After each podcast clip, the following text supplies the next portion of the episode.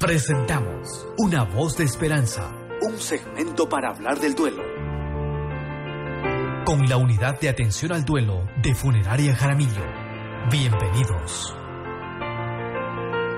buenos días. Saludamos a quienes hoy nos acompañan en este espacio. Y esta gestión es importante, hacer hincapié, recordar de pronto, lo sabemos, pero se nos olvida. O también el otro aspecto, el conocer cómo se debe vivir, cómo se debe gestionar, cuál es el proceso sano para poder vivir, eh, para poder eh, pasar esta etapa del duelo y más en la tercera edad, eh, que es un poquito diferente, me imagino, se me hace un poquito diferente de pronto a un adolescente, de pronto a una persona joven, de pronto a los niños. Así que les saludamos a quien hoy nos acompaña, la profesional en psicología quien hoy está con nosotros, la psicóloga Gabriela González. Un gusto, buenos días, bienvenida a Luz Vida. Buenos días, estimada Silvanita, buenos días con todos los que están siendo parte de este espacio educativo y sobre todo que permite dar herramientas de afrontamiento y qué mejor hacerlo en nuestra ciudad. Efectivamente, lo que nos mencionaba eh, Silvanita, el proceso del duelo en la tercera edad es diferente así como en cada una de las etapas de la vida, así como en la niñez, en la adolescencia, en la vida adulta. Cuando nosotros hablamos de duelo, debemos comprender que se hace referencia a la pérdida, ya sea de una persona, de una cosa amada, la pérdida de algo importante en nuestras vidas y causa en nosotros una serie de emociones intensas, ¿no es cierto? Entonces el duelo se convierte en una reacción normal ante la pérdida, como les mencionaba, puede ser ante la pérdida de una persona, de un animal, de un objeto. Y esta etapa es un evento significativo. Es muy importante que se lo pueda experimentar, ya que también esta pérdida o esta experiencia de pérdida necesita ser compartida, acompañada y respetada. En otras palabras, o traduciendo también lo que les comento, cuando se presente el duelo, es importante dejar que también las personas puedan sentir el dolor junto a todas las emociones que conlleva, dejarlos experimentar ese dolor y aceptar que lo amado ya no está y que la pérdida es irreparable y será un momento inicial y crucial para el fortalecimiento de la persona. A eso hace referencia también el duelo cuando lo comprendemos a nivel general. Y ahora cuando nosotros lo contrastamos con este proceso de grandes oportunidades que es la tercera edad. Cuando se habla de envejecimiento, comúnmente me gusta comentar pues que es, algo heterogéneo, ¿sí? Es decir, que las personas se van haciendo diferentes unas a otras conforme pasan los años y los seres humanos efectivamente envejecen y no por ello será de la misma manera ni en las mismas condiciones y situaciones. Y dentro de este proceso hay muchos cambios, se producen cambios ya sea físicos, psicológicos y entre estos cambios hay algunas situaciones vitales en las que también se requiere un proceso de duelo, ¿sí? Por ejemplo, cuando la persona mayor está atravesando un proceso de viudez. No quiere decir que al llegar a la tercera edad definitivamente voy a atravesar este proceso. No es un determinante, pero sí entendemos que hay un índice elevado para poder experimentar estas dolencias. Entonces, tenemos que una situación vital que requiere un proceso de duelo en la persona mayor es la viudez, ¿no es cierto? Porque aquí se representa una serie de cambios que involucran la parte afectiva, y sobre todo algunas otras áreas también como la seguridad económica, el apoyo, la autoestima, la protección, que es muy importante. Encontramos también que puede existir un proceso de duelo cuando hay cambios en la pareja. En esta parte está relacionada a la ida de los hijos del hogar, quizá a poder construir su nuevo espacio, su realidad. Tenemos otra realidad como la jubilación, que efectivamente implica cambios en las formas de convivencia, ¿verdad? Hay otros puntos muy importantes y que quizás se han convertido en un tabú y son los cambios en la sexualidad también, debido a cambios en la capacidad sexual, nuevas maneras también de relacionar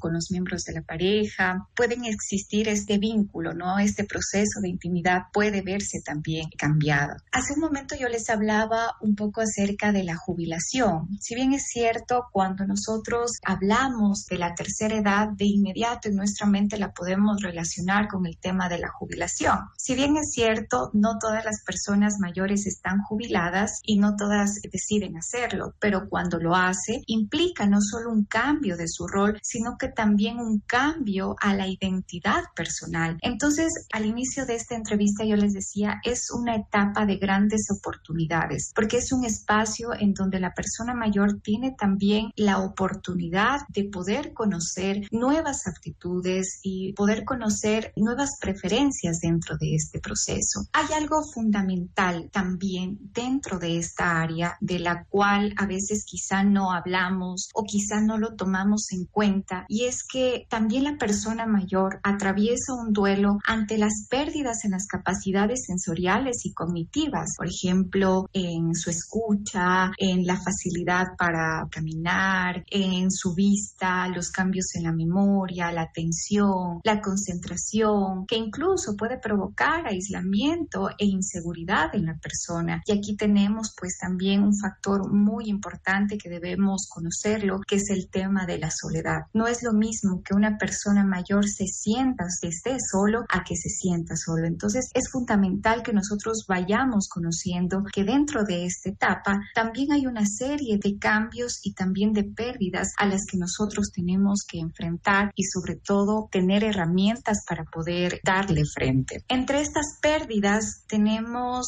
lo que incluso hemos experimentado ahora con el tema de la pandemia, ¿no? Que han habido un sinnúmero de despedidas, ya sea una despedida o una pérdida de la vida de un ser querido, en este caso la persona mayor por parte de un hijo, de un familiar, de alguien cercano, de un amigo, de una amiga, y también comprender pues que en esta etapa hay mm, comúnmente este tipo de pérdidas de la vida, ¿no es cierto? Hay otras pérdidas también que es fundamental que nosotros la conozcamos, que es la pérdida de los aspectos de sí mismo, de lo que hablábamos hace un momento. Comprender que mi salud ha cambiado, que mi capacidad sensorial, como les mencioné, ya es diferente, así como el área cognitiva, la psicológica. Entonces, lograr comprender esta transición, estos cambios también requieren un proceso de acompañamiento, ¿verdad? Porque se debe dar un transcurso normal del duelo y qué mejor hacerlo pues con herramientas y con una red de apoyo que nos permita afrontar esta situación. Tenemos, bueno, entre las eh, diferentes pérdidas que me gustaría mencionar hoy día, está también el de los objetos externos, ¿no es cierto? Las pérdidas materiales, como puede ser el perder un trabajo, un hogar, las pertenencias, todo lo relacionado a lo que es importante para la persona, ¿sí? Entonces, fundamental de que en este proceso no solo hablamos de una pérdida de vida, sino una pérdida de todo aquello que está a mi alrededor y que es importante, ¿sí? Hace un momento ya habíamos conversado sobre las pérdidas emocionales, que pueden ser las rupturas de pareja, de amistad, o que incluso lo que sucedió en medio de la pandemia, que es el bajo contacto físico con las personas que queremos, con nuestra familia. ¿Por qué? Porque nos decían que amar es saber cuidar de las otras personas, pero de qué forma? Aislándonos físicamente, pero aquí hubo un gran problema. Nos aislamos físicamente, pero también emocionalmente. Entonces, en este apartado, cuando nosotros hablamos de la gestión del duelo en la tercera edad, hablamos que efectivamente hay un proceso de cambios, hay un proceso de despedidas, pero también debemos tener las herramientas para poder afrontarlo y que no necesariamente debe haber un aislamiento emocional ante estas situaciones. Entonces, es fundamental, como les decía, que conozcamos estos puntos para cuando nosotros estemos con nuestros seres queridos, cuando nosotros estemos con papá, con mamá, con nuestros abuelos o con nuestros amigos que tienen eh, más de 60 años